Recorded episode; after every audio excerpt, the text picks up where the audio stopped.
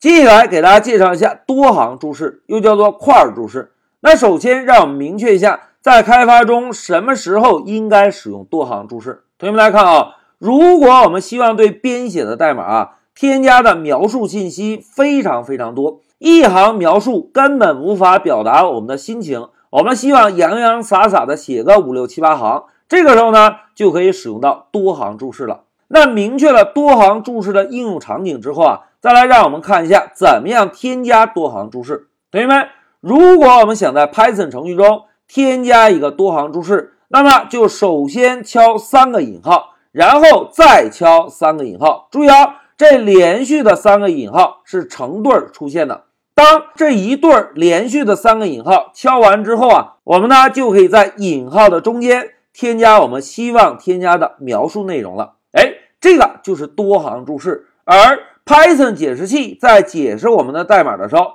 一旦发现了有连续的三个引号，那么就会继续向下来找下一个连续的三个引号。找到之后，就会把这一对儿连续的三个引号内部的所有内容全部忽略，直接跳到下一条真正能够执行的代码，然后从这一条代码开始继续的解释和执行。哎，这个就是多行注释。那接下来，让我们回到乌安图做一下演练。同学们，如果我们想在程序中啊添加多行注释，那么就要首先连续敲三个引号。敲完之后呢，大家看 Pycharm 啊会自动帮我们生成配对的那三个引号。现在老师啊摁一下回车，再摁一下回车，然后把光标啊放在这一对三个引号之间，在这里我们就可以输入多行注释了。那现在老师写一下，这是一个多行注释，然后呢，老师再写个点儿点儿点儿，再写个点儿点儿点儿，再写个点儿点儿点儿，然后写一个注释结束了。哎，同学们看，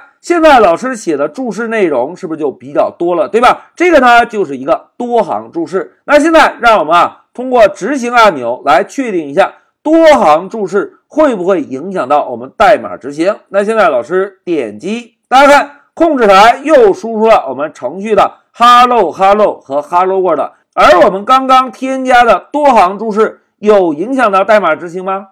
并没有，对吧？那现在老师啊，再在第二行这里打一个断点，我们呢通过调试按钮来确认一下。那现在老师点击，哎，现在断点停在了第二行，对吧？我们同样点击一下 console，然后再点击单步执行，大家看。点击单步之后，直接就跳到了十六行。之前我们加的单行注释也好，多行注释也好，是不是直接略过？哎，这个就是多行注释的演练。同学们，在这一小节中，老师就给大家介绍一下多行注释，又叫做块注释。一句话讲，当我们希望给程序添加的注释内容非常非常多，那么就可以使用多行注释。在使用多行注释的时候，我们需要连续敲三个引号。然后再连续敲三个引号，在一对三个引号之间来编写我们多行注释的内容就可以。好，讲到这里，老师就暂停一下视频。